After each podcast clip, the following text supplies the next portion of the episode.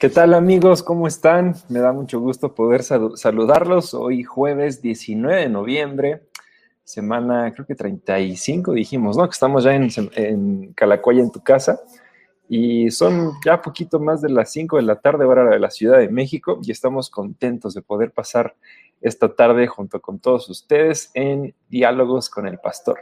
Bueno, pues déjame recordarte que estamos eh, transmitiendo en tres plataformas, dos de Facebook, una de YouTube. En cualquiera de las tres eh, nos puedes dejar tus comentarios y vamos a poder saludarte en vivo, poder eh, acá saber qué, pregunta tienes, qué intención de oración también tienes, poder saludarte. Y escríbela rápido, porque a veces nos, a veces nos, nos atrasamos un poquito con, con las preguntas y también queremos contestar la mayor cantidad posible de preguntas. Y bueno, también por acá veo que está listo el pastor Gilberto, con su chamarra también. Eh, hoy, hoy ha sido congelador eh, el Centro Cristiano y estamos patrocinados por, por Turbel. Ahí tenemos nuestro cafecito, nuestro pastel. Estamos también para poder calentarnos un poquito. Eh, ya, ya, pero sí se enfrió el café rápido, entonces le pedí a, mi buen amigo Aldo que lo fuera a calentar, por favor, porque Sí, está haciendo mucho frío. Sí, el mío, el mío ya se enfrió. Sí, ya está, ya, ya parece agua fresca de café. Muy bien. Sí, hoy, hoy ha sido un día frío, pero un día con muchas actividades, mucho trabajo. Y, orando por la iglesia en Juárez, me decían que, que ha habido muchos pastores que han, se han contagiado y también 35 Solo, solo durante estos últimos meses, eh, días, 35 pastores de Ciudad Juárez fallecieron. Eh, ha sido una situación crítica, entonces estamos orando por la iglesia de Ciudad Juárez y obviamente pues eh, orando por toda la situación que está pasando en el, en el país, por toda este, esta crisis sanitaria que estamos pasando y que no le vemos fin, pero bueno, pues aquí estamos al pie del cañón en lo que sea necesario. Sí, estamos también orando por diferentes amigos en Ciudad, de Ciudad Juárez, en El Paso, Texas, toda esa zona que se han visto pues enfermos, infectados por, por, todo esto. Y por la misma razón también nosotros hemos tomado la decisión de seguir cerrados hasta que la situación sea más eh, favorable. Pues oramos, oramos rápidamente también para, para poder iniciar. Eh, y que al final no se enojen porque no pudimos leer todas las preguntas. Y también tenemos por ahí una pendiente acerca de, em, de, qué animal es, el más sensible a la voz de Dios, ¿no? lanzamos la pregunta, a ver. A la presencia de Dios. A la presencia de Dios, perdón. A ver, a ver qué, a ver qué respuestas hubo. Y ahorita vamos a poder verlas. Bueno, pues Señor, te damos gracias porque tú estás con nosotros, gracias porque también tú permites que podamos pasar eh, un ratito entre amigos, entre hermanos. Te pedimos que también tú estés en esta conversación, que tú nos muestres tu corazón y nos hables y permitas que podamos pasar un tiempo agradable. Y te agradecemos porque también sabemos que tú estás con nosotros, que tú tienes un propósito para todo. Y también, Señor, te pedimos que nos traigas que permitas que el sol nos caliente un poquito más. Bendigo a cada persona que está viendo este video, ya sea en vivo o grabado o en audio, cualquiera que sea su modalidad. Señor, tú habla y también permite que todos nosotros te podamos escuchar audiblemente. En el nombre de Jesús. Amén. Bueno, amén. Em, tenemos desde hace ya ratito Dani Cerecero, Cerecero, sí, dice, Buenas tardes, mi mamá y yo tenemos unas preguntas y son tres, estoy viendo acá. Cuatro, de hecho. Ah, dice mi mamá, ¿qué, se tiene que hacer con las cenizas de un ser querido que ya falleció? ¿Es, mala, ¿Es malo tenerlas en casa? Esa es la primera. Segunda, dice, ¿qué sucede con aquel pastor que se encuentra en pecado? ¿Debe continuar ministrando? Número tres, dice, así como Dios permite a los ángeles estar en la tierra puede permitirle a los seres queridos que ya fallecieron venir en forma de ángeles. Y dice, soñar con ellos como si estuvieran de, verdad y que nos digan cosas a través de sueños. ¿Eso lo, lo puede permitir Dios? Ahí está. Bueno, pues. Bueno, de las. Creo que ya, ya estas preguntas básicamente ya las hemos respondido en programas anteriores. Sí, casi todas. Eh, número uno, rápidamente, no voy a meter mucha profundidad para dar tiempo a todas las preguntas. Número uno, no, no, no tengas las cenizas en casa. Mira, hay muchos panteones y lugares que ofrecen el servicio para guardar eh, como criptas y cosas así para tener las cenizas. No, no las tengas en tu casa. Primero por una cuestión higiénica y segundo, bueno, pues también porque no, no es bueno estar recordando ni invocando continuamente a alguien que ya falleció. Un día lo amamos, un día estuvo con nosotros, nos quedamos con un bonito recuerdo en el corazón, pero vamos, no, no lo debes de tener en tu casa. Busca la manera en que puedas depositar las cenizas en cualquier sitio. Eh, repito, muchos panteones y servicios funerarios ofrecen ese servicio no los tengas contigo.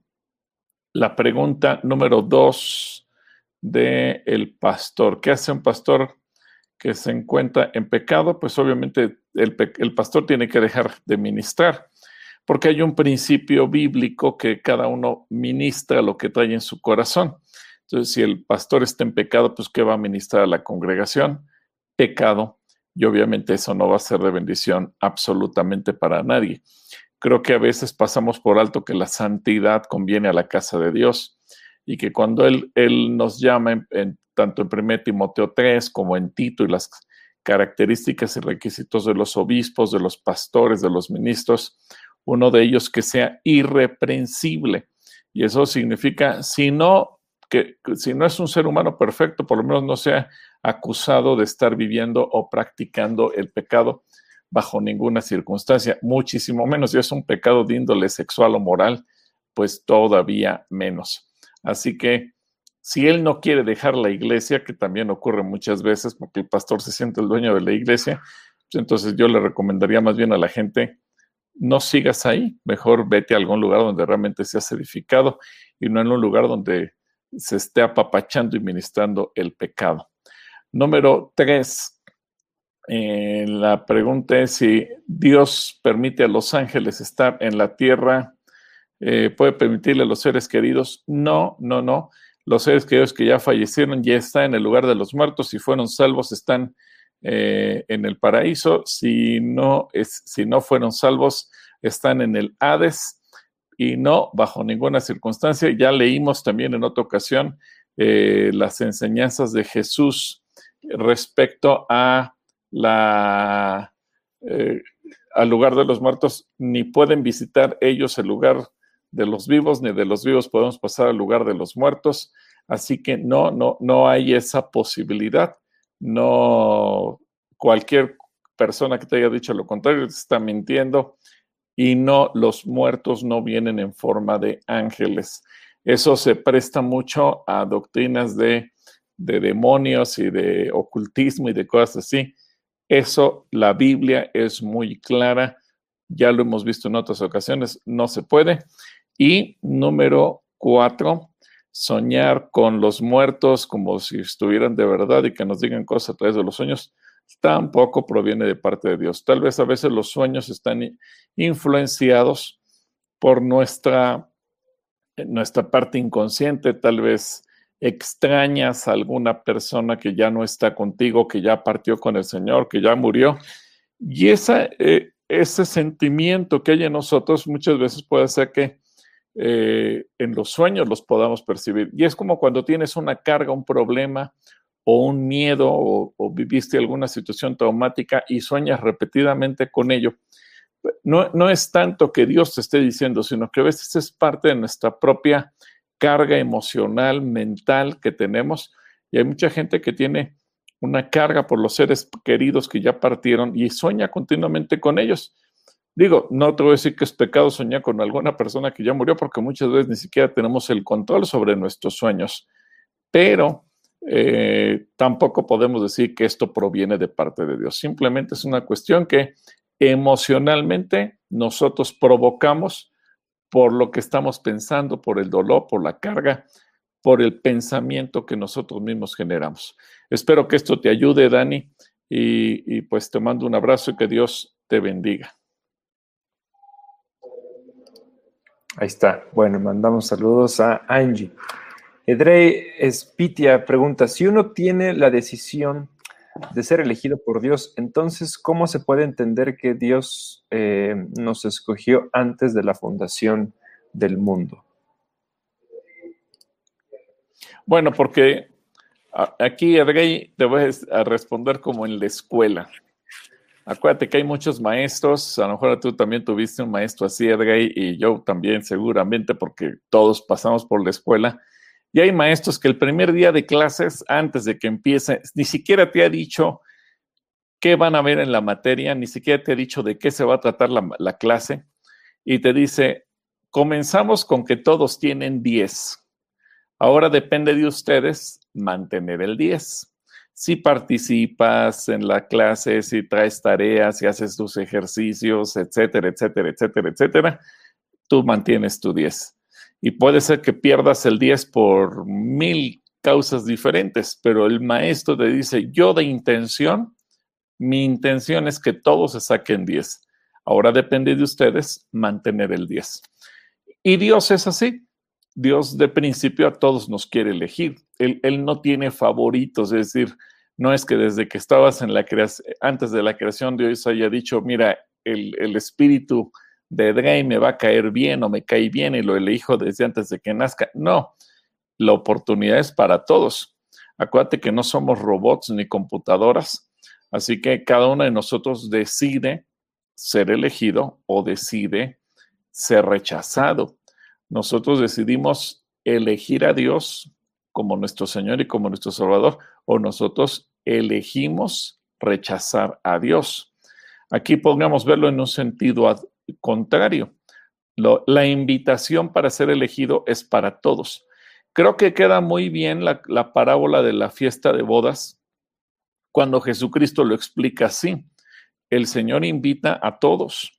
Pero algunos ponen pretexto, Señor, es que tengo mucho trabajo, otros dirán, Señor, acabo de comprar terrenos, Señor, eh, yo pues resulta que voy a recibir un invitado de algún lugar. Y total que toda la gente tiene algún pretexto y por ese pretexto todo el mundo rechaza la invitación. La invitación es para todos. ¿Quién quiere Dios que sea elegido? Todos. Ahora depende de nosotros decidir si somos o no somos elegidos. Espero que esto te ayude, Edgar, y te mando un abrazo. Que Dios te bendiga. Ahí está. Saludos a. ¿Tuviste maestros así, Joel? yo también tuve de aquellos que te decían, bueno, pues iniciamos con cero, ahí van sumándose sus puntos. y hubo ah, algunos que sí se quedaron en cero también. La, perspectiva contraria. Ajá. La perspectiva contraria, pero sí son comunes aquellos de, ya tienen 10, cuídenlo, no sé qué, pero bueno. Eh, Otoño López Martínez también nos manda saludos. Eh, Uciel Israel García Peña. Eh, ¿Hay diferencia entre el reino de los cielos y el reino de Dios? Básicamente es lo mismo, son diferentes expresiones, pero es lo mismo, el reino de Dios y el reino de los cielos. Acuérdate que el reino de los cielos es el que se establece en el mundo espiritual. Por eso Jesucristo dijo, mi reino no es de este mundo, aunque Él quiere reinar en el corazón de cada persona. Sí, pero el Señor no vino a poner una oficina en un palacio de gobierno, una oficina administrativa, política, gubernamental o civil. Es cierto, Dios quiere gobernar en todos, pero eso es más en el ámbito de decisión personal. Y eso lo vemos cuando algunos gobernantes son temerosos de Dios y, y dicen en este centro de gobierno, en esta oficina, en este palacio, según como se llame en cada país, aquí el centro es Jesucristo. Perfecto. Pero el reino de los cielos y el reino de Dios es, eh, son dos términos o dos frases para referirse exactamente a lo mismo. Uciel, que Dios te bendiga. Ahí está, le mandamos saludos a. Ahí está, ya me ven, ahí está. Ah, saludos a Uciel. Eh, bueno, a lo mejor podemos preguntar si nos está viendo algún maestro o maestra y, ellos también califican de esa manera de, yo les pongo 10 a mis alumnos desde el principio y cada quien lo cuida. A ver, que nos, que nos platiquen qué tal, qué tal les funciona. Eh, Car, no sé si es Carmen, te dice Carmen Corona Mendoza. Excelente tarde, tengan Pastor Gilberto y Joe. Muchas gracias. Gracias, Carmen. Eh, Gonzalo Vega, que está por acá. Bienvenido, bienvenido de que acaba de llegar desde Cincinnati. Bienvenido a México. Bienvenido, Gonzalo. Sara, Pérez dice: Gracias a estos diálogos que nos nutren mucho, que Dios los siga bendiciendo. Gracias, Sara, te mandamos un saludo. Gracias, Ana.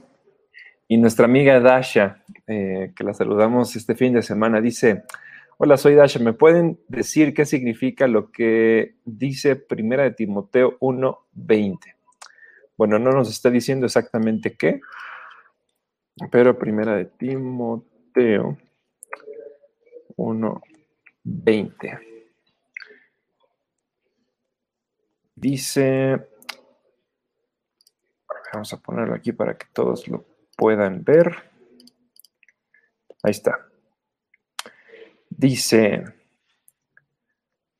Himeneo y Alejandro son dos ejemplos. Yo los expuse y se los, perdón, yo los expulsé y se los entregué a Satanás para que aprendieran a no blasfemar, contra Dios. Bueno, esa pregunta, Dasha, nosotros la, respondemos regularmente en el curso de visión de la iglesia. Hay un tema que se llama la disciplina y, y aprendemos que eh, cuando una persona cae en alguna falta, en algún pecado, en algún delito, la iglesia aplica algún tipo de sanción o de disciplina que puede ir desde la amonestación, así como cuando papá da con la vara cuando uno se porta mal o, te quitan un castigo o tal vez te dicen que esta eh, semana no va a haber dinero o etcétera, etcétera. Los, así que dependiendo la familia y los padres puede haber las reglas y el tipo de sanciones cuando uno hace algo indebido. Bueno, la iglesia también tiene en la Biblia pautas y el apóstol Pablo menciona mucho eh, esa parte que también tiene que ver con lo que Jesucristo nos enseña en Mateo 18 en cuanto a aplicar sanción o disciplina. Cuando dice el Señor que cuando no oigan, por ejemplo, dice, si tu hermano peca contra ti, ve con él con uno o dos testigos y si te oyere habrás ganado un hermano, pero si no te oyere, entonces toma, a la, dilo a la iglesia y si oye a la iglesia habrás ganado un hermano, pero si no oye a la iglesia, entonces eh, tenlo por gentil y publicano. El apóstol Pablo en el Nuevo Testamento va mucho más allá cuando habla justamente de entregar a Satanás, es decir, de alguna manera se hace una eh, oración donde se desconoce a esa persona como parte de la iglesia, se le desconoce como hermano en la fe y se le entrega por completo a la autoridad de Satanás. Que Satanás lo zarandee, que Satanás haga con él lo que quiera, que Satanás lo pueda reprender, bueno, no reprender, eh, pueda maltratar, que realmente él quede a expensas de Satanás sin la intervención divina. ¿Por qué va a ocurrir eso? Porque la iglesia se puso de acuerdo. Y es lo que dice Jesús, tenle por gentil y publicano, es decir, no lo reconozcas como hermano, no lo reconozcas como creyente. En ese momento Dios quita su mano protectora. Dios en ese momento no, no mete absolutamente sus manos para guardar la vida de esa persona como si fuera su hijo, sino, sino que lo deja completamente bajo los designios, la voluntad, lo que Satanás quiera hacer con esa persona. ¿Con qué propósito se hace eso? Pues que el corazón de esa persona se viva o experimente un escarmiento y que se dé cuenta lo que es vivir a expensas de Satanás, maltratado por Satanás, literalmente golpeado por Satanás. En ese sentido podemos decir que que eh, es como si Satanás fuera en, ese momento un servidor de Dios donde va a cumplir con el propósito. ¿Qué pasa después? Cuando la persona se ve sometida a ese maltrato, entonces regularmente viene arrepentida, porque pues es una persona que ya conocía la palabra de Dios, que pecó deliberadamente y no hubo poder humano no hubo nadie que pudiera convencerlo que estaba en pecado. Así que dice el Señor, lo entregas a Satanás, Satanás se encargará de escarmentar con él y después vendrá. Eso pasó eh, eh, y tenemos esa historia entre 1 Corintios y 2 de Corintios. 1 Corintios 5 nos habla de una persona que cayó en pecado y, y no se quiso arrepentir. Entonces Pablo da la instrucción de que se le entregue a Satanás. Y en 2 de Corintios dice, eh, hace referencia a esa misma persona, pero que ya llegó arrepentido pidiendo perdón. Y entonces el apóstol Pablo dice, ahora hay que perdonarlo para restaurarlo y que Satanás no gane ventaja sobre él. Bueno, Himeneo y Alejandro, estos dos personajes que menciona en 1 Timoteo, no sabemos exactamente qué hicieron, cuál fue su pecado, pero pasó algo semejante. Fue tan grave su falta que el apóstol Pablo decidió entregarlos a Satanás para que ellos experimentaran un escarmiento, una disciplina con la esperanza de que en algún momento se hayan arrepentido. Ya la Biblia posteriormente no nos dice exactamente qué pasó con ellos, si se arrepintieron o no se arrepintieron. No, desconocemos el final de la historia, porque a diferencia de aquel individuo de 1 Corintios 5, que 2 de Corintios nos dice que se arrepintió al final y fue restaurado, de estos dos personajes no se nos cuenta más, pero en esencia en eso consiste. Eh, puedes leer tú las historias y cualquier persona que esté interesada en conocer esto de 1 Corintios y 2 de Corintios y se van a dar cuenta cómo se fue manejando esta situación. Les mando un abrazo y un saludo a todos. Que Dios les bendiga.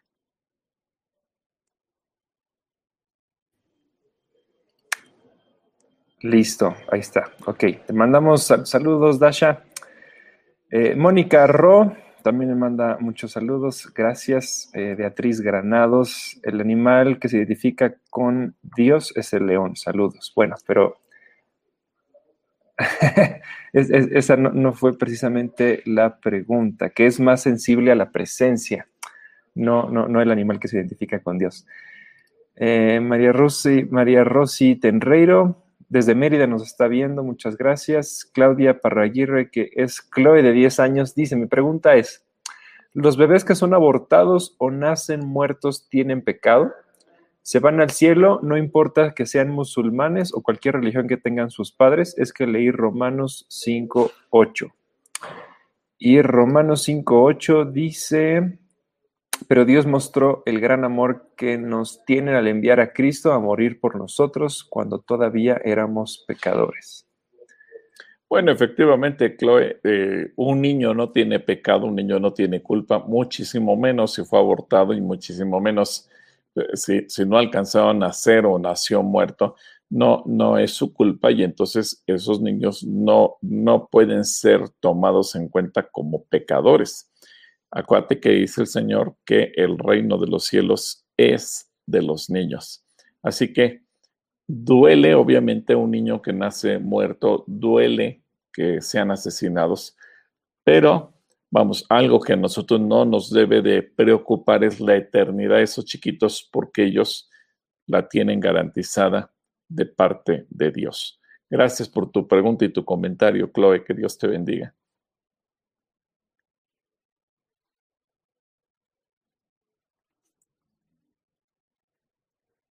Tu audio. Ay, perdón. Gracias, Claire. Te mandamos saludos y te vemos el, el domingo eh, cuando vengas a traducir para los débiles eh, auditivos. Acá también está Alfonso, que dice, si cometo pecado en un sueño, ¿soy pecador en la vida real? Imagínate, eso es algo así como la película de Inception, ¿no? Está de, del origen de un sueño tras un sueño y acciones en los sueños. A ver, ¿qué, qué podemos hacer con esto? No, más bien ahí lo que tú tendrías que revisar, Alfonso, es la intención de tu corazón. Ahí tú tienes que ser sincero. Nadie conoce mejor la intención del corazón que uno mismo. Y uno sabe si dentro de nuestro corazón tenemos un mal deseo, una mala inclinación, eh, un, un vicio oculto, alguna cosa Eso tú lo sabes mejor que nadie. No es el sueño, repito, el sueño puede ser influenciado por muchas cosas, por muchas situaciones, por experiencias, por cosas a veces que traemos del pasado, etcétera. Creo que el sueño no es el problema, el problema en todo caso es lo que, lo que tu corazón tiene. Y es ahí donde tú, más allá del sueño, tienes que preguntarte, ¿realmente esto es lo que yo deseo? ¿Es lo que yo he estado buscando? Inconscientemente, eso es lo que me atrae, lo que me seduce, lo que yo quiero. Si es así, bueno, entonces hay que tener cuidado. Y si no, mira, no te preocupes, nada de eso te va a traer culpabilidad. Que Dios te bendiga, Alfonso. Un saludo, Alfonso. Vamos con Adriana Sastre, que dice, Dios los bendice, gracias por sus enseñanzas. Octavio Yescas nos manda saludos desde Mona, Salcetas Monarca, los saludo, agradeciendo a Dios. Vamos saliendo de los embates del COVID. Muchas gracias, Octavio. Gracias eh, Elizabeth Fernández Romero dice: Hola, frías tardes, bendiciones y muy frías. Por aquí ya tenemos nuestro, nuestro cafecito y el pastel también de café. Eh, Mabel Samo también dice: Buenas tardes. Eh, Lucy López dice: Mi pregunta es si cuando estemos en el cielo podremos conversar con los personajes de la Biblia, así como lo hacía Lázaro con Abraham ¿Y qué relación tendré con mis hijos y esposo? ¿Los veré? Ya habíamos contestado. Muy buena pregunta. Sí. sí. Mira, acuérdate que eh, todos nos vamos a reconocer en el cielo. Eh, por eso es que la, enseñanza que Jesús nos da del rico y Lázaro se pueden reconocer entre sí y pueden reconocer quién es Abraham e incluso eh, la Biblia nos da enseñanza sobre ello y habla de Abraham, Isaac y Jacob como personajes que estuvieran vivos porque alcanzaron la eternidad. En ese sentido no hay ningún problema. Y evidentemente que vamos a poder ver a todos los personajes que leemos en la Biblia. Eso va a ser algo emocionante. No creas que van a estar en una zona VIP y que ellos van a estar en un lugar aparte de nosotros. No, no te preocupes por eso todos nos vamos a ver, todos nos vamos a poder reconocer lo que la Biblia nos enseña. Y esto viene eh, la respuesta cuando se acercan los saduceos a preguntarle a Jesús de quién será mujer aquella que se casó con el hermano mayor y murió y se casó con el segundo y murió y así sucesivamente hasta que pasaron los siete hermanos. Y Jesús corrige, porque ellos le preguntan, bueno, de quién será esposa en la eternidad. Y Jesús nos explica que en el cielo no habrá esposos ni esposas, aunque nos vamos a reconocer, ya no va a haber la misma relación que tenemos aquí en la tierra. No vamos a tener la misma relación eh, conyugal o sentimental. Si bien todos vamos a estar en el cielo y todos nos vamos a poder reconocer, pero nuestra situación allá va a ser completamente diferente. ¿Por qué? Porque allá vamos a superar muchísimas cosas eh, de las que hoy en día vivimos aquí en la tierra. No, eh, acuérdate que vamos a tener un cuerpo glorificado, no, no nos vamos a ver viejitos, a lo mejor tú conociste a tu abuelita siendo ya una persona grande y a lo mejor nosotros nos imaginamos cuando me encuentre mi abuelita en el cielo va a ser una viejita. No, va a ser completamente diferente. Vamos a estar en un cuerpo glorificado. Sí, nos vamos a reconocer definitivamente, pero nuestra relación entre nosotros, aunque nos reconoceremos como familia y como hermanos en Cristo, nuestras relaciones sentimentales o familiares serán distintas a lo que hoy en día entendemos aquí en la tierra. Así que, pues va a ser emocionante y seguramente vamos a poder hacer muchas entrevistas y preguntas y vamos a poder dialogar con quien sea, pero en un plano distinto al que hoy en día nosotros entendemos. Te mando un saludo, Lucy. Que Dios te bendiga.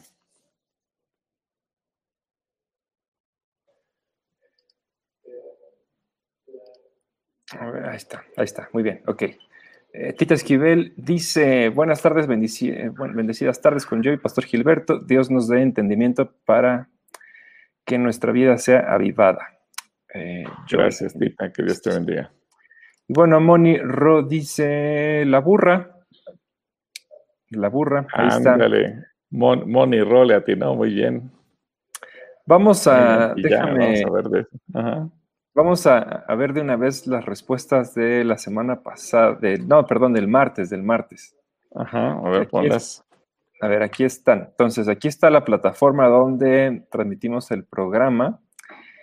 Y dice, ¿cuál es el animal más sensible a la presencia de Dios?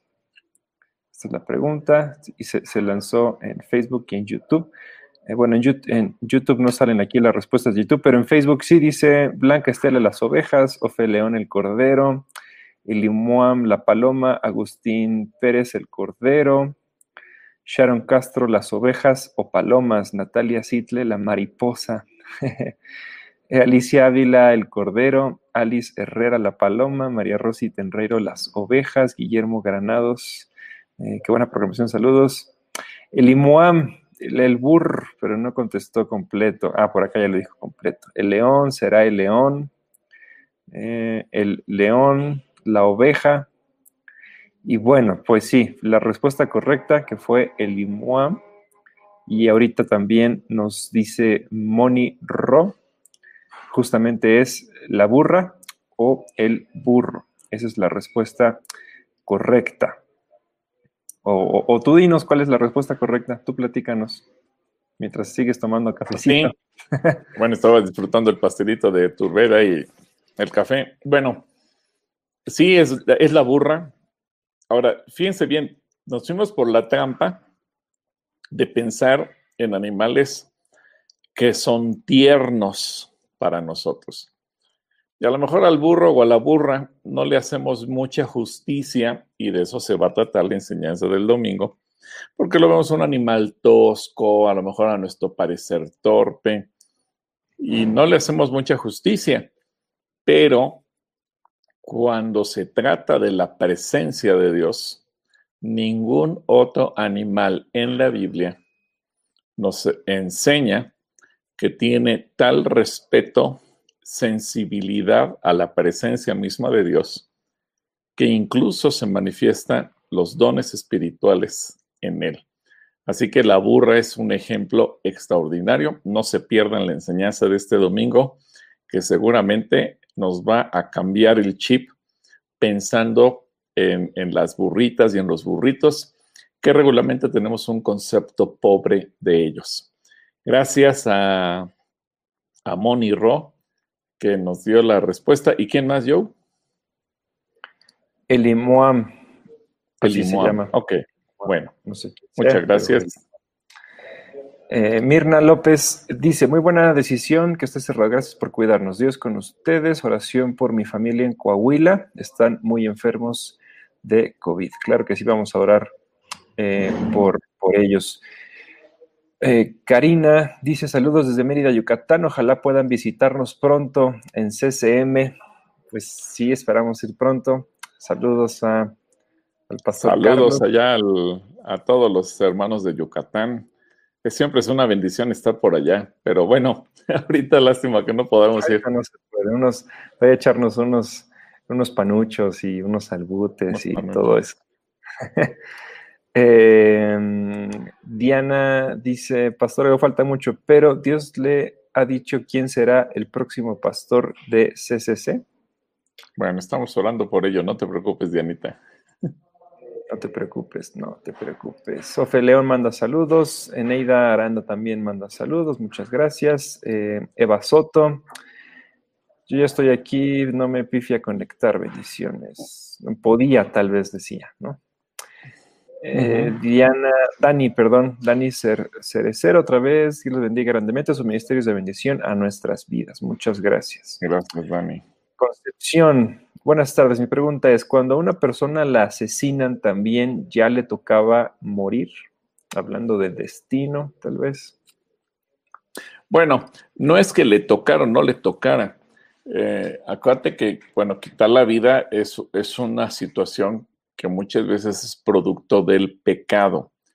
A veces nosotros decimos que le tocaba o pensamos que la culpa es de Dios.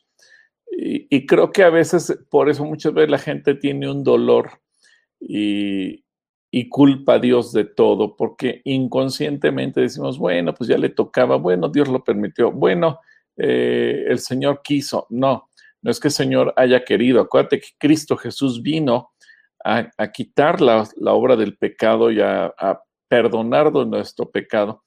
El problema es que muchas veces nosotros durante el, tiempo que estamos en el pecado hacemos cosas fuera de la voluntad de Dios y echamos a perder muchas cosas. Una de ellas es cuando se comete un crimen. Y obviamente no es que esa persona murió porque Dios quisiera. Esa persona murió producto del pecado de alguien. Y desde el primer crimen que hubo en la historia, que es el, asesinato de Abel por manos de su hermano Caín, no es que Dios lo haya querido, es producto del pecado del ser humano. Y hay personas que murieron porque fueron asaltadas, porque fueron, eh, por cualquier situación, que alguien les quitó la vida. Y obviamente eso es producto del pecado, no es atribuible a Dios, no es que ese fuera su destino, no es que Dios lo haya querido, es el pecado. Y Cristo Jesús lo que vino a hacer es a confrontarnos con el pecado y a restaurarnos del daño que el pecado hizo en nosotros y a deshacer lo que el pecado está haciendo.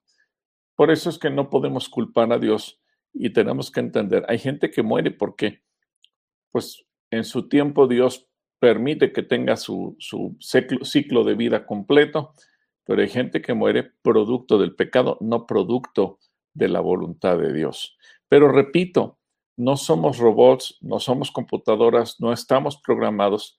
Nosotros tomamos nuestras propias decisiones y desgraciadamente en muchas ocasiones la gente toma la mala decisión de quitarle la vida a alguien más. Espero que esto te quede claro, eh, Concepción, de que quien muere por un crimen, no muere en la, porque haya sido esa la voluntad de Dios. Que Dios te bendiga.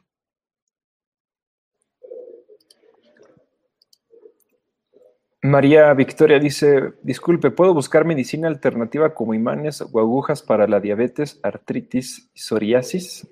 También ya hemos hablado varias veces de esto, pero bueno, rápidamente, ¿qué le sí, Sí, sí, mira, rápidamente, acuérdate que el problema de, de mucha de esa medicina es justamente su relación con el ocultismo. No toda la, medicina alternativa es mala, no toda la, medicina de acupuntura es mala. El problema es que, uno, número uno, mucho está relacionado de ocultismo y es muy complicado. A lo mejor que tú vayas y puedas discernir el espíritu que hay detrás de eso. Todo el mundo te va a decir que no, yo sí soy serio, soy científico pero en primer lugar, muchos están plagados de ocultismo y número dos, muchos están, eh, son charlatanes. Y obviamente todo lo que tiene que ver con imanes y eso, mira, mejor ni te metas, no, no te compliques la vida. Como decimos los mexicanos, no le busques tres pies al gato sabiendo que tiene cuatro.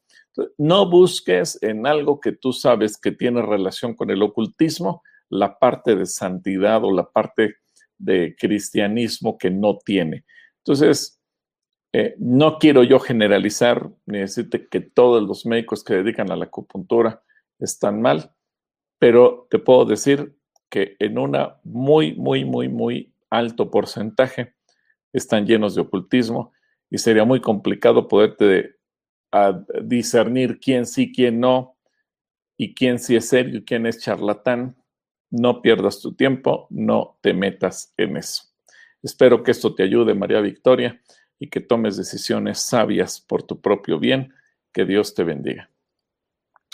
Bueno, Noel Aldama también nos manda saludos. Muchas gracias. Andrea. Ah, un saludo a, Noel. Allá está. Él, es de una región que recuerda la batalla de Puebla allá en Zacapuastla, en, Puebla, y, mando un saludo a Noel y a toda su iglesia. Muchas gracias, Noel.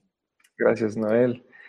Andrea Flores dice, hace dos días murió mi perrita y es algo muy triste. Yo quisiera saber si la Biblia dice algo de dónde están. Bueno, pues ya aquí en el programa hemos hablado varias veces de esto y también hubo un domingo que le dedicamos eh, también a, este tema.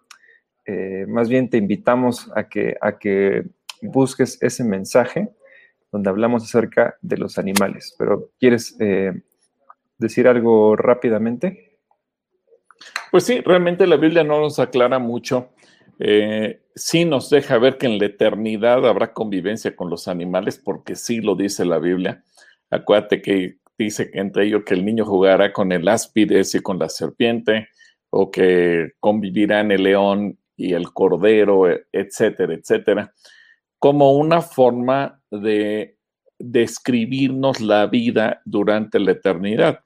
Es decir, el cielo, cuando estemos eh, eternamente con el Señor, también contempla la vida animal, no solamente de seres humanos, y eso porque la Biblia en muchos pasajes así lo declara, aunque no nos dice específicamente qué va a pasar con los perritos.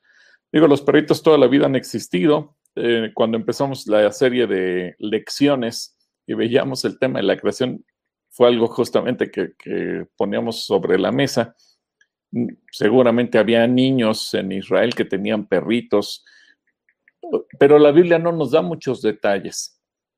Pero eh, no te preocupes tú por ello, acuérdate que toda la creación alaba al Señor. Y cuando habla de que toda la creación alaba al Señor, pues eso también incluye a los animales domésticos, a las mascotas y seguramente también a, los perritos. Sé que duele porque finalmente pues muchas veces te encariñas, sobre todo con los perritos, que son animales muy cercanos. Eh, no en vano se han ganado el, lema de ser el mejor amigo o la mejor amiga del hombre, si es macho o hembra. Pero eh, la Biblia no nos aclara muchos de esos temas, eh, pero bueno, sí sabemos que en la eternidad conviviremos con los animales, pero no sabemos más acerca de ellos. ¿Por qué? Porque además acuérdate que los perros o los animales en sí no han pecado. Los animales simplemente son producto o, sufren igual que el resto de la creación por el pecado del ser humano. Por eso dice Romanos que la creación gime. Pero la Biblia obviamente no ocupa espacio para hablarnos de la redención de los perritos o de otros animales, porque quien pecó y necesita ser redimido no son los animales, quien pecó y necesita ser redimido somos los seres humanos. Así que, pues oramos para que Dios también te ponga consuelo y paz, Andrea, que Dios te bendiga. Alan del Real, tengo una pregunta. ¿Cuántos años pasaron de Moisés a que naciera Jesucristo? Esta parece que la trivia. ¿Cuántos años pasaron desde Moisés? Déjame ver. Si quieres, avánzale yo y eh, seguramente en, algún en algún momento le puedo dar ese dato. Sí, debo tener por aquí algo, pero no lo tengo aquí tan a la mano. Ok, bueno, dice Ofeleón, ayer vi, hermano, ayer mi amiga y vecina partió con el Señor. Ella sirvió al Señor, pero antes de irse dijo que iba a cocinar porque el Señor ya venía por ella y le dijo a su hija que me llamara para que yo le ayudara. Yo primero sentí miedo, pero no quiero sentir culpa. Yo si la visitaba a veces cocinaba para ella. ¿Qué puedo hacer? ¿Será que ella se quería despedir de mí? Bueno, mira, hay gente que de, de antemano Dios le hace sentir, sí, que su, que su tiempo de partida está cercano. Eh, he escuchado muchos testimonios semejantes en donde la gente sabe y, y de antemano, pues como que en su corazón se percata de que anda alrededor del final de su vida y por eso hace muchos preparativos. Acuérdate que, por ejemplo, hubo un rey, el rey Ezequías, que el Señor le mandó decir, pon en orden tu casa porque tu fin ha llegado. Pero mucha gente hoy en día, nuestros eh, contemporáneos, he escuchado de muchos testimonios de gente que Dios le advirtió que su final estaba cerca en su comunión personal, algo le hizo sentir Dios y no te tiene que dar miedo. Yo creo que a veces Dios usa muchas formas para advertirle a la gente que su final está cerca. Y bueno, simplemente tenemos que orar para que se cumpla el propósito en la familia de esa persona. Gracias a Dios que tu vecina, si tenía ya en, su corazón que el Señor venía por ella, pues mira, se fue con el Señor. No te tiene que dar miedo. Simplemente Dios se lo dijo y se cumplió. No te preocupes tú. Ora por la familia para que la familia tenga paz. Que el Señor te bendiga.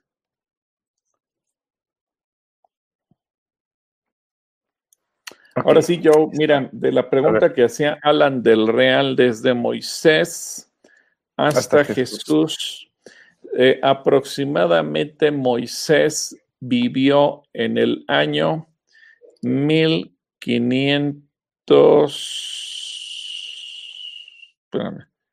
alrededor del año 1542, 1542 antes de Cristo.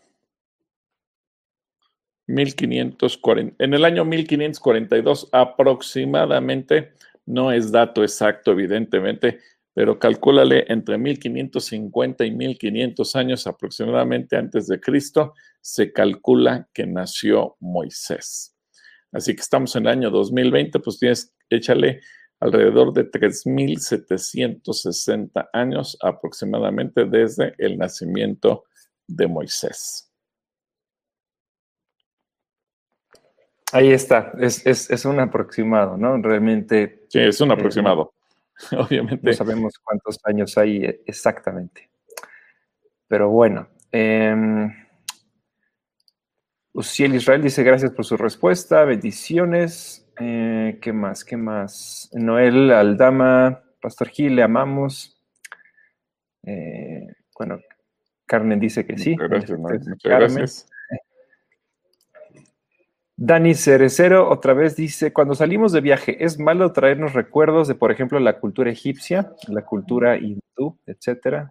Bueno, pues si vas a Egipto y a la India, eh, híjole, es que tienen ellos muchos dioses y a veces sí podemos eh, caer en, comprar cosas que no son. Por ejemplo, en, Israel venden mucho una manita con un, con un ojito azul. Y se ve estéticamente, puede llegar a ser muy bonito y lo venden en absolutamente todo. Lo venden en playeras, en pulseras, en aretes, en collares, en dijes, en ropa, en no sé, muchas, muchas cosas. Y es, es, estéticamente muy bonito, tiene colores muy bonitos, pero no porque sea de Israel significa que está bien. Entonces, cuando nosotros llevamos al grupo, le enseñamos que ese es el tipo de cosas que no pueden comprar, porque ahí están hablando acerca de la buena suerte. Y el, judío que, obviamente no tiene un entendimiento de Jesús ni de Dios, pues cree en la buena suerte y, piensa que traer eso colgando en sus llaves, en el cuello, en las, en las orejas, donde sea,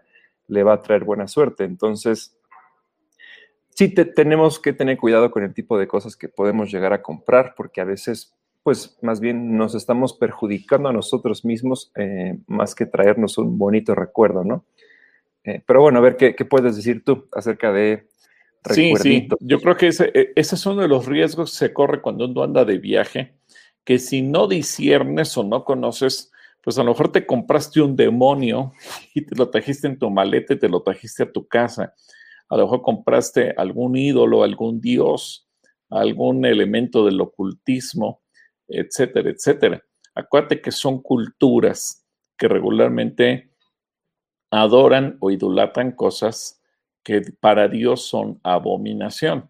Donde a veces aparece el engaño, pues que uno piensa, pero es cultura, es un recuerdo, es un souvenir, es esto, es aquello. Entonces, nosotros le podemos poner cualquier nombre, pero el elemento espiritual de maldición, de brujería, de ocultismo, etcétera, etcétera, eso no se lo vas a quitar.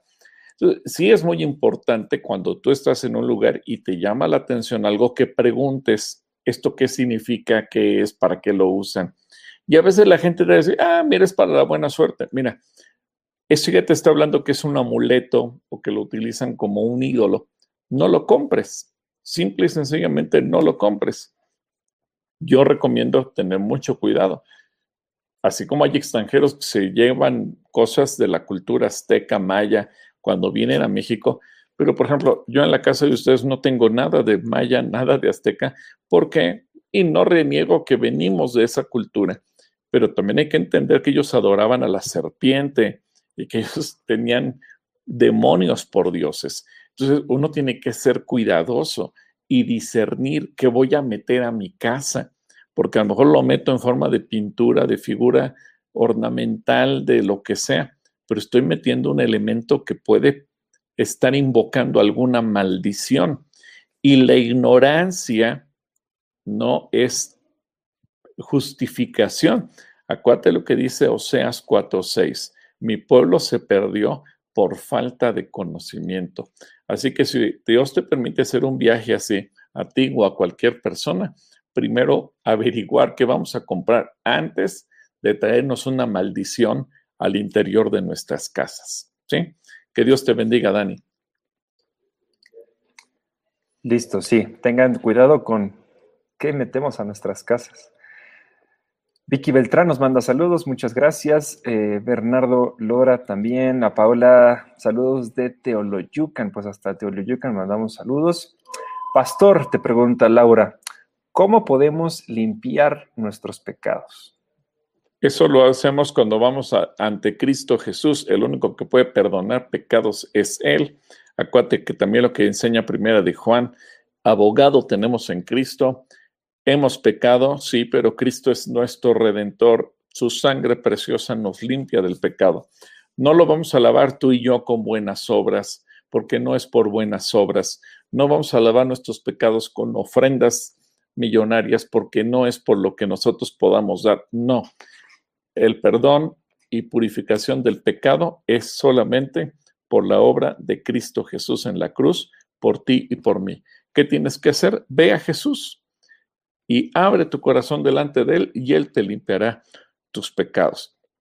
La religión nos enseña, pues vete caminando de rodillas por una avenida, llegas al templo principal. No, no, no, no. No tienes que hacer nada de eso.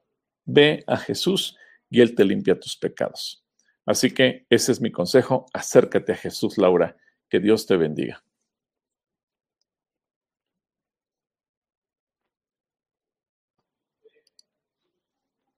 Paola dice, ¿en el día del rapto los niños también se pueden quedar? Bueno, aquí estamos poniendo en tela de juicio, Paola, si los niños son salvos o no. Jesús dice, el reino de los cielos es de los niños. Y creo que la, enseñanza gráfica la tenemos justamente en el libro de números, cuando los israelitas eh, entran en ese conflicto contra Moisés, Josué y Caleb, porque Josué y Caleb dieron un reporte de que tenían que seguir adelante de acuerdo a lo que Dios les estaba diciendo, y el pueblo se revela, el pueblo hace más caso a los diez eh, espías que dieron un mal reporte, y entonces el pueblo entra en rebeldía. Y aquí tenemos que entender que el pueblo pues tenían hijos, pero Dios dice, todos morirán excepto los niños.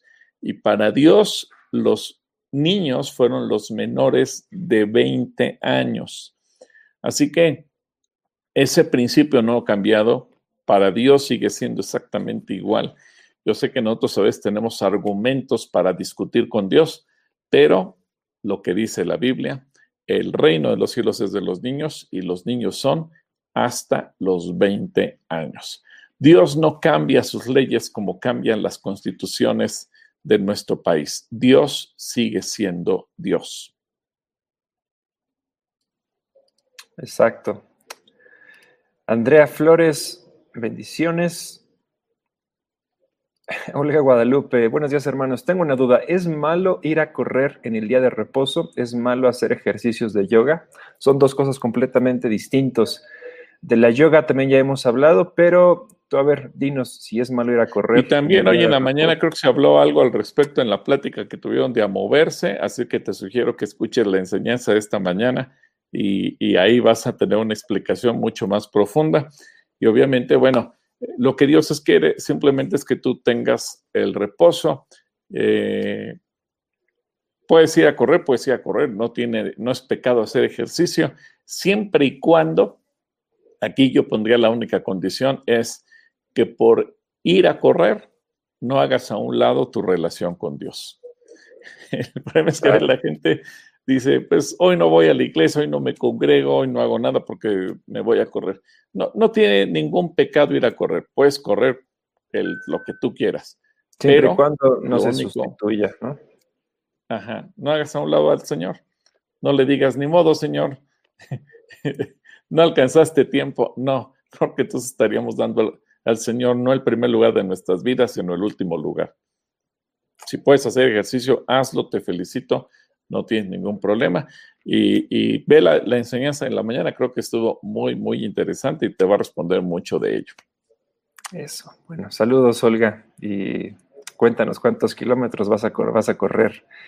Olimpia dice, lo, pastor, lo que le envié por Messenger es un pedido de oración, de intercesión muy privado. Bueno, pues Ahí lo estará ah, leyendo. vamos a estar orando, no te preocupes, Olimpia. Rosy García, ah, bendiciones, amados hermanos. Muchas gracias. Eh, Rosy, te mandamos saludos. Desde Querétaro, la familia Salas Flores. Muchas gracias, Delia y familia. Les mandamos un saludo. Ah, igualmente a Delia, a Miguel y a toda la familia. Que Dios les bendiga mucho. Elizabeth Nieto, Elizabeth Nieto dice, perdón por la tardanza, es que en la calle no tengo datos, pero ya estoy aquí, bendecida tarde. Muchas gracias, Elizabeth. Gracias a la hermana Eli. Bienvenida, bienvenida a tu casa. Eh, Rosa Mendoza dice, la paz de Dios con ustedes, bendiciones, muchas gracias. Eh, dice, a los judíos se les puede considerar, a los judíos se les puede considerar anticristo, puesto que no creen en Jesucristo. No, no, no, no, no, no, porque dice el libro de Romanos que el Señor les cegó el entendimiento por amor a los gentiles, es decir, a nosotros. No, no es que ellos quieran, ellos de alguna manera pagaron el precio de un pueblo que Dios sacrificó para alcanzar a la humanidad entera. Pero Dios sigue amando al pueblo de Israel. El pueblo de Israel sigue siendo un pueblo especial para Dios. Y, podemos pensar que la promesa de que seguirían siendo luz de las naciones, el día de hoy se sigue cumpliendo. Obviamente tenemos que orar por la salvación, porque ellos puedan tener la revelación de Cristo Jesús como el Mesías, pero no, no los podemos ver como el anticristo. Ellos simplemente son el pueblo de Dios y el Señor decidió cegarles el entendimiento para darnos oportunidad a nosotros. Eso dice la Escritura y es muy claro Romanos cuando el apóstol Pablo lo dice.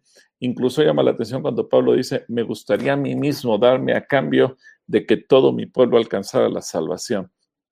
Pero, ¿qué tenemos que hacer nosotros? Bendecirlos, orar por ellos. Yo sé que muchos nos preguntamos, ¿y qué va a pasar con el pueblo judío? Ese es un asunto de Dios. Si Dios decidió hacerlo de esa manera, Él tendrá el plan para redimir y rescatar al pueblo judío. Tú no te preocupes por eso, pero no son los anticristo para nada. Que Dios te bendiga, Gille. Bueno, saludos a Gille. Hilda dice, a mí me causa mucho miedo pensar y hablar de la muerte. Desde que tuve conciencia de la muerte, a veces me despierto gritando porque inconscientemente me embarga ese pensamiento de morir y dejar de existir. ¿Qué puedo hacer para afrontarlo. Hilda Patricia, bueno, pues tú tienes que cambiar el concepto. Morir no significa dejar de existir. Para los cristianos, morir representará. Me gusta mucho el concepto del apóstol Pablo. Para mí, el vivir es Cristo y el morir es ganancia. Y, y me gusta mucho el concepto que manejó alguna vez Jorge Lozano cuando le detectaron cáncer, ¿verdad? Pues si me quedo en esta vida, pues voy a seguir sirviendo al Señor. Y si el Señor decide que llegó mi final, bueno, pues entonces simple y sencillamente voy a estar en su presencia y a disfrutar de él. Así que eh, tú no te preocupes por eso. deja que Dios tome control. No tienes por qué tenerle miedo a la muerte, porque acuérdate, la muerte para el cristiano representa ir a disfrutar eternamente la presencia de Cristo. Que Dios te bendiga, Pati, y en tu oración personal dile, Señor, desecho todo miedo a la muerte, porque ahora sé que en ti tengo vida eterna. Y sabiendo también que pues es parte del ciclo de la vida, ¿no? Es, es, es, es como Dios también nos diseñó y nos creó. Amén. Margarita, eh, saludos Margarita, muchas gracias. También a Carmen Herrera, mira, saluditos Carmen, te extrañamos. Saludos, hasta saludos San Luis. A todos, hasta San Luis, a Saúl, a todos, salúdanos por allá. Elizabeth Fernández dice, buenas tardes, mi pregunta es, ¿por qué Dios no puede destruir al diablo? Soy Lisette, tengo 10 años, gracias por contestar. ¿Por qué no? ¿Por qué Dios le hace así como un personaje una película muy famosa y, destruye al diablo así nada más? Bueno, eso va a suceder, Elizabeth. Esa pregunta que hace Elizabeth es una pregunta eh, profunda porque créeme, Elizabeth, eso los teólogos en todos los tiempos se lo han preguntado, han discutido, han, han disentido, han dicho si sí o si no. Apocalipsis nos dice en qué momento de la historia, cuando Jesús venga por segunda ocasión a la tierra y se lleve a su iglesia y que eh, venga lo que muchos dicen el fin del mundo, pero en realidad será el principio de la eternidad para todos nosotros cuando dejemos este planeta y nos vayamos con él. Bueno, ahí también nos enseña Apocalipsis, el diablo será destruido con todas sus huestes y serán lanzados al, ardo, al lago que arde con fuego y azufre, que es el infierno. ¿Por qué el Señor decidió hacerlo hasta ese momento? Pues porque Dios todo lo tiene planeado de una manera perfecta. Digamos que también eh, Dios nos dio la libertad de adorarlo a Él por convicción propia, no porque nos presione, no porque nos obligue, no porque nos amenace, no. Cada quien tomamos la decisión que queremos, si nos conviene, si nos gusta. Y hay gente pues, que va a elegir servir al diablo. ¿Por qué? Porque Dios nos dio libertad. Y hasta el final de los tiempos, cuando todos los que hayamos optado por seguir a Cristo estemos con Él, entonces Satanás será destruido. Mientras el Señor ahí lo deja, porque sirve a los propósitos de Dios. ¿Sí? Espero que esto te ayude a entenderlo. Liz, que Dios te bendiga. Ruth Sare dice, hola, ¿es verdad que es válido enojarse con alguien y dejarle de hablar? Yo tenía entendido que no porque perdonar es hacer a un lado la falta. Sin embargo, esto me lo dijo un pastor. Bueno, no sé dónde, de dónde lo habrá tomado. La Biblia no dice eso. La Biblia dice que eh, tú tienes que eh, poner el perdón en primer lugar. De hecho, el libro de Efesios dice que te puedes enojar, pero no puedes pecar y que tienes que reconciliarte antes de que se ponga el sol. Es decir, no dejes para mañana la reconciliación, hazla hoy. El Señor nos manda ponernos a cuentas, perdonar o pedir perdón, restaurar una relación, sobre todo si esta relación es cercana, familiar, amigos, etc.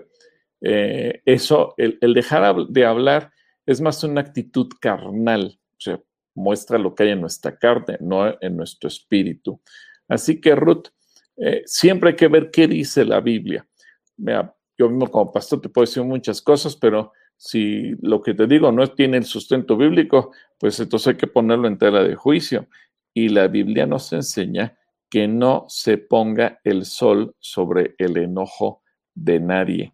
No no, por ejemplo, eh, Efesios 4, 26, eh, si quieres pónselo ahí en, la nueva traducción viviente yo para que Ruth lo vea y, te des cuenta que no, no, no es posible que estemos así. Jesús en Mateo 5 nos da una cátedra del perdón, no te vayas a juicio contra una persona, perdónala.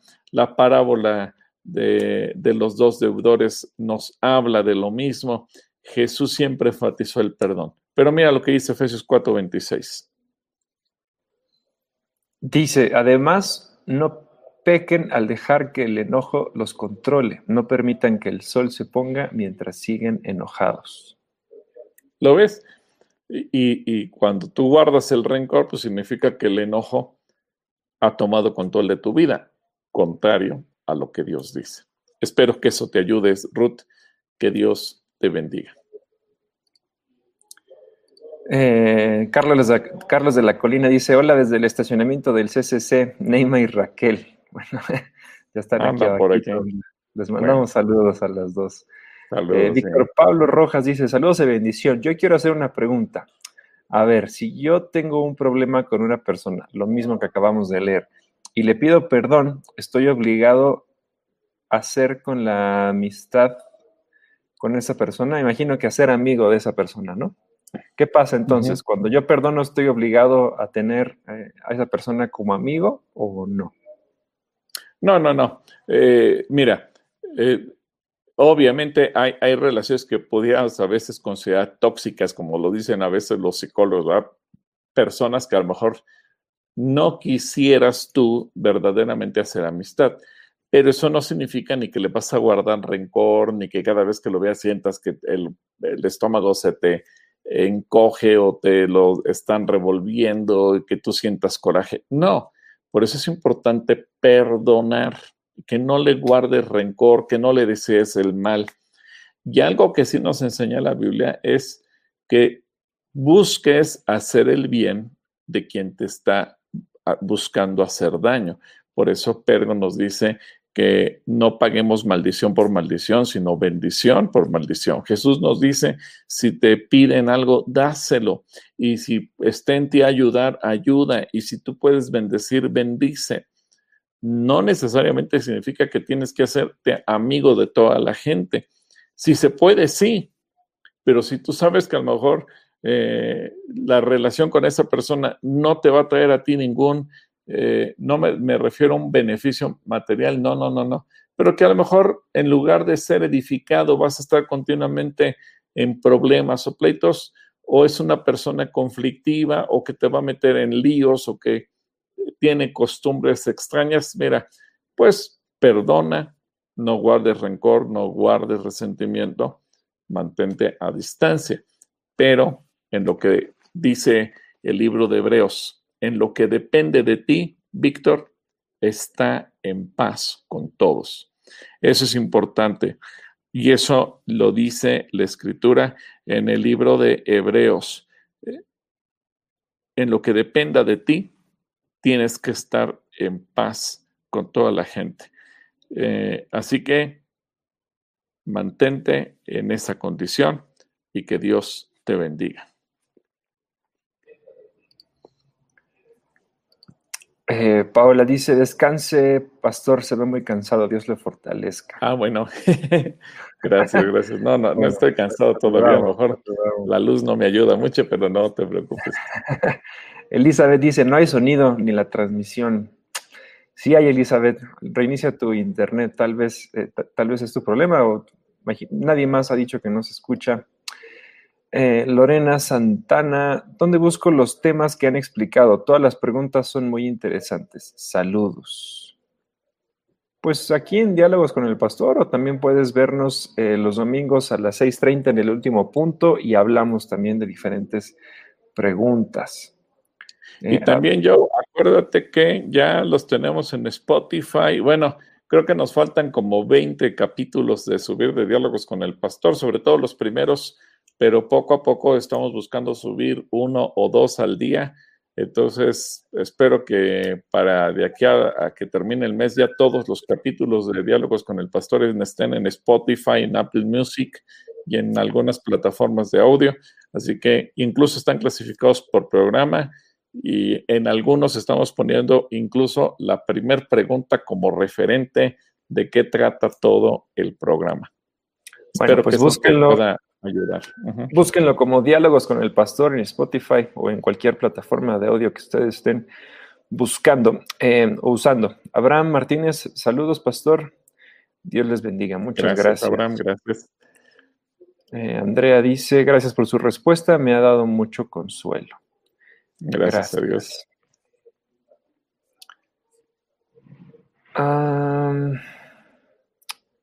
híjole, ¿qué hacemos? Ya, ya estamos sobre tiempo. ya estamos otra vez sobre tiempo.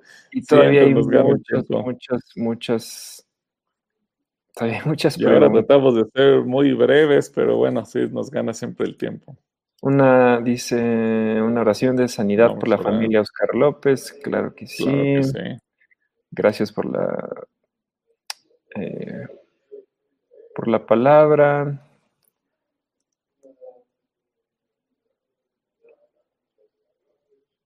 Sí, todavía nos faltan algunas. Hay una de Drey, pero bueno, sí son, son, se ven largas las preguntas, las respuestas y contestamos ya unas de él al inicio. Si quieres eso de Drey, lo dejamos para el martes. Que bueno, como un anticipo de lo de Drey, de la pregunta del propósito de la gran tribulación, mira, si puedes, eh, escucha el mensaje que dimos el, el sábado en la noche con los jóvenes, que dentro del Congreso de Unidos, que hablamos obviamente de, se habló mucho de esto. De que el, el, avivamiento siempre va acompañado también de persecución o de tribulación. Y, y, lo que tenemos que hacer nosotros en ese sentido, pero pues ahí lo puedes mirar también, Edgar. Yo creo que es necesario también estar listos y preparados porque pues obviamente no estamos exentos de ello. Creo que a veces el concepto que tenemos los cristianos es que por el hecho de que yo creo en Dios, Él está obligado a guardarme de cualquier cosa. Y ahí explicamos un poco de que nunca, nunca la iglesia, ni los creyentes desde el Antiguo Testamento, el Nuevo Testamento, nunca los cristianos han estado exentos de sufrimiento, de tribulación o de persecución siempre ha sido una constante. Nosotros no nos gusta, no lo queremos, pero es parte de, la, de nuestra propia vida y yo te ruego que escuches esa enseñanza, Edgay, y a todos nuestros amigos lo pueden encontrar en el Congreso de Jóvenes de Unidos, que por cierto estuvo muy bueno y lo pueden ustedes escuchar completo. Bueno, pues, ¿qué te parece si oramos y nos despedimos de todos nuestros amigos y los esperamos el domingo en el último punto, después de los dos servicios, en el último punto? Ahí vamos a seguir la conversación de todo lo que... Pues lástima que nos quedamos con tantas preguntas sin responder, pero bueno, siempre hay que terminar. Padre, yo te agradezco por este tiempo, por mis hermanos, por cada pregunta, pero también queremos orar por toda la gente que nos ha mandado alguna intención de oración. Aquellos que están pasando especialmente por momentos críticos en su alma y eso les ha robado la paz, aquellos que tienen miedo, aquellos que están con una situación complicada en su corazón, aquellos que tienen un problema de salud, en particular oramos porque en Chihuahua y en Ciudad Juárez las cosas están críticas. Y mira cuántos de nuestros hermanos pastores y la propia iglesia está sufriendo. Dios, que tu bendición sea sobre cada uno de tus hijos. Estas intenciones que la gente nos ha enviado en esta transmisión, Dios, toma control de cada una de ellas. Permite que cada uno pueda ver tu mano poderosa obrando de una manera especial. Y confiamos en que pronto también escucharemos muchos testimonios de gente que hable de lo que tú has hecho de una manera sobrenatural en el nombre de Cristo Jesús. Amén. Amén. Amén. Bueno, pues nos vemos amigos. Que Dios, les bendiga a todos. Gracias.